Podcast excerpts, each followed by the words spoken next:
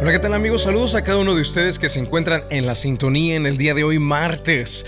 Saludos a cada uno de ustedes eh, completamente en vivo. Este es su servidor, el pastor Miguel Montoya, desde las cabinas de Alfa 103.9 FM y 990 AM.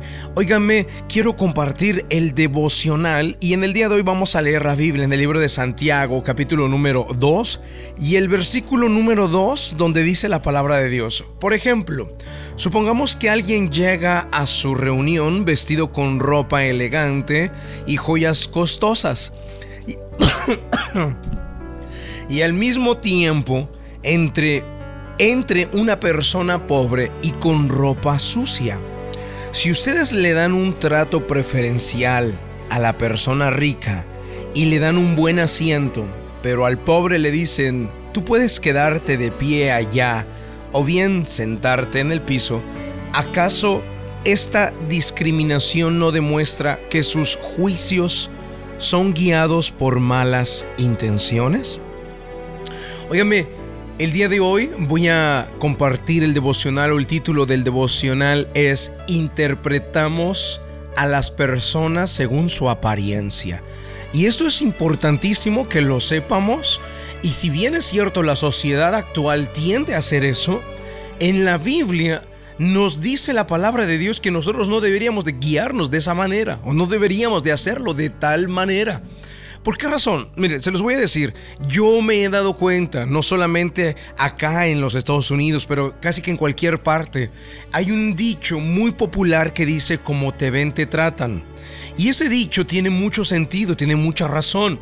Cuando te, cuando te dicen como te ven, te tratan, es verdad, eh, las personas están acostumbradas a tratarte en, la, en cuanto a cómo te ven, a la interpretación que dan de cómo te observan, cómo te miran, cómo te vistes, qué automóvil tienes, eh, qué reloj, qué marca, qué celular eh, qué camisa, qué chamarra, qué zapatillas, qué bolsa tienes. Y las personas regularmente es la forma en que nos interpretan.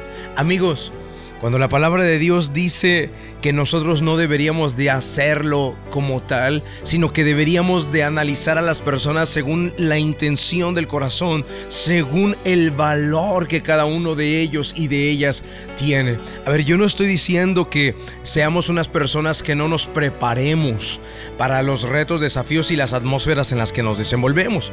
Nos toca a nosotros muchas veces tener que adaptarnos a ciertos lugares, circunstancias o Em, oficios. Yo no voy a una reunión donde sé que va a tratarse de un tema importante, donde sé que hay personalidades importantes. Yo no voy a ir a esa reunión desalineado. Yo no voy a ir a esa reunión de una manera en la que este, voy a, a atraer las miradas de las demás personas, pero de forma despectiva, de forma negativa, sino que todo lo contrario, voy a ir listo, voy a ir preparado porque a la atmósfera a la que voy, al ambiente a la que voy, las personas con las que voy a estar, pues son personas que de alguna manera están acostumbradas a cierto estándar.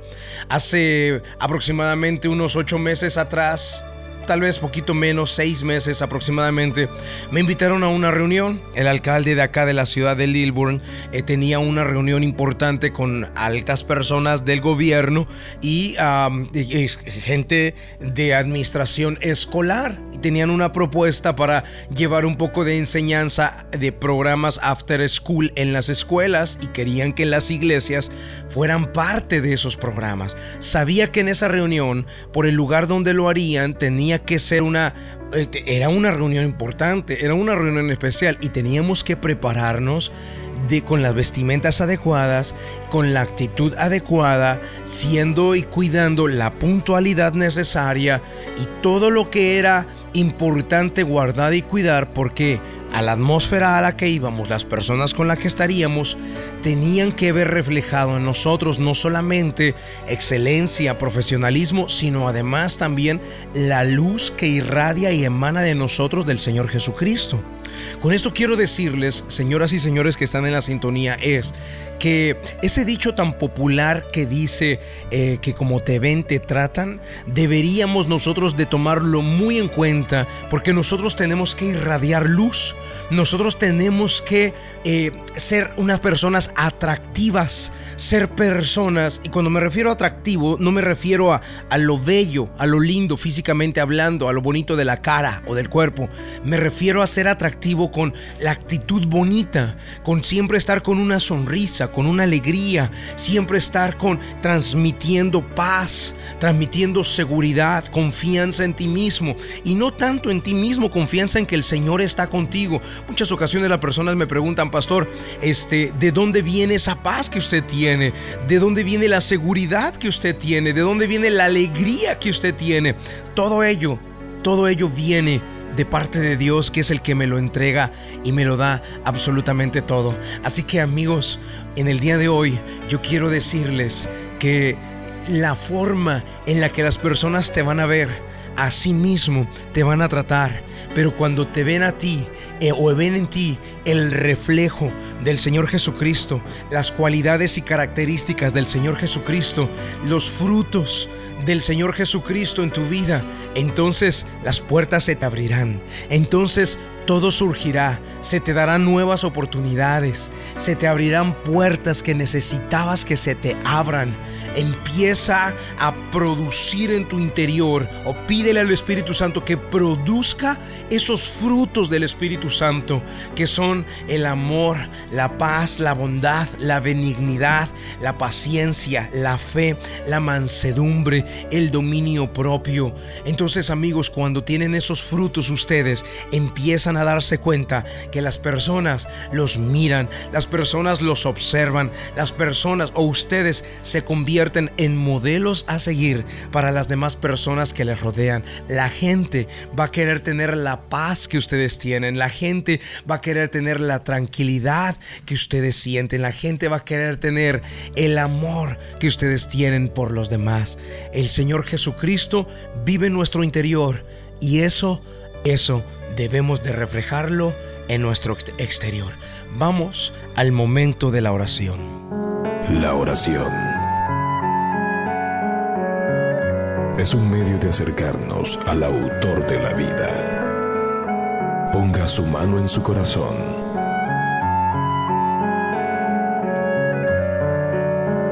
Es momento de hacer oración. Vamos a hablar con Dios.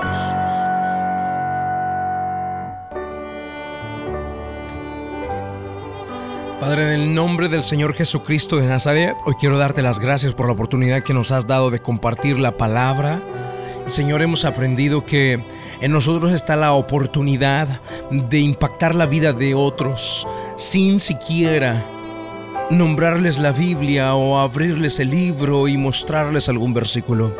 Señor, sino que nuestra vida, nuestra vida es testimonio, nuestra vida, Señor, es un libro abierto, nuestra vida la están leyendo las personas, nuestras actitudes, nuestra manera de ser, de comportarnos, de vestirnos, nuestras alegrías, nuestra paz, seguridad, confianza, tranquilidad está siendo leída por las personas que nos rodean, con las personas con las que nos encontramos. Pero lo mismo sucede, Señor, cuando ellos leen o interpretan en nosotros la inseguridad, el temor, la falta de paciencia, la falta de amor. Señor, Hoy por esa razón queremos pedirte que los frutos de tu Espíritu Santo empiecen a invadir nuestro interior. Los frutos de tu Espíritu Santo empiecen, Señor, a crecer como crece la vegetación en esta temporada, a crecer en nuestro interior esos frutos y llenen, Señor, nuestro ser completo de amor por los demás, de paz en medio de las dificultades, de paciencia en medio de nuestra desesperación, de bondad en medio de tanta maldad que vivimos hoy en día. Que sea llenado nuestro interior, Señor, de fe cuando las cosas parecen no estar bien o no salir bien. Sea la fe lo que nos caracteriza a nosotros. Que sea la mansedumbre, Señor, un distintivo nuestro. Que cuando las personas, Señor, nos provoquen, nos critiquen, nos juzguen, nos ataquen, reaccionemos por medio de la mansedumbre con paz, con tranquilidad, calmados, quietos, sin tomar ventaja, sin querer dañar a los demás. que vean en nosotros el dominio propio, Señor. Esa manera de controlarnos cuando las cosas salen de control. Señor amado, y hoy entregamos nuestra vida en tus manos pidiéndote que nos des de todo esto porque está en ti y si tú estás en nosotros debería de ser manifestado en nuestra exterior. Gracias mi Padre te damos en el nombre del Señor Jesucristo de Nazaret. Amén y amén. Amigos, gracias por estar en la sintonía. Nada de esto que acabamos de hablar será posible en tu vida si primero el corazón o las raíces que ya hay en tu corazón, si estas no son quitadas y arrancadas, no puede haber lugar para nuevas semillas. Mira, viene la temporada en la que el pasto crece acá en Georgia. Yo cuido mucho del pasto y he aprendido mucho del pasto.